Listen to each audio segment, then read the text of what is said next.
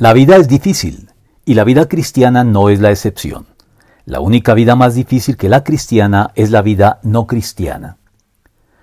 La vida es difícil y como lo advirtió el Señor Jesucristo, incluye una dosis inevitable de aflicción.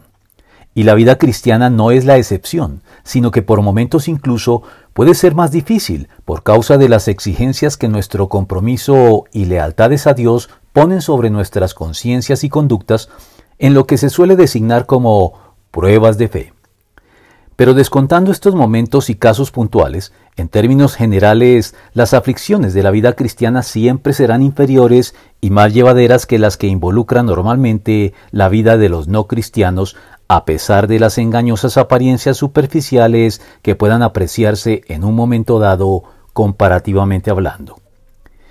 Y es que el mismo estilo de vida sobrio y equilibrado de los cristianos fieles que se esfuerzan por obedecer a Dios es de por sí más saludable que el de los no cristianos con sus excesos típicos e implica por lo mismo muchos menos riesgos de ser afligidos por causa de las simples consecuencias de nuestros actos de desobediencia a Dios, consciente o inadvertida, que suelen pasarnos dolorosa cuenta de cobro más temprano que tarde, en forma de aflicciones que hubiéramos podido evitar si hubiéramos obedecido en su momento.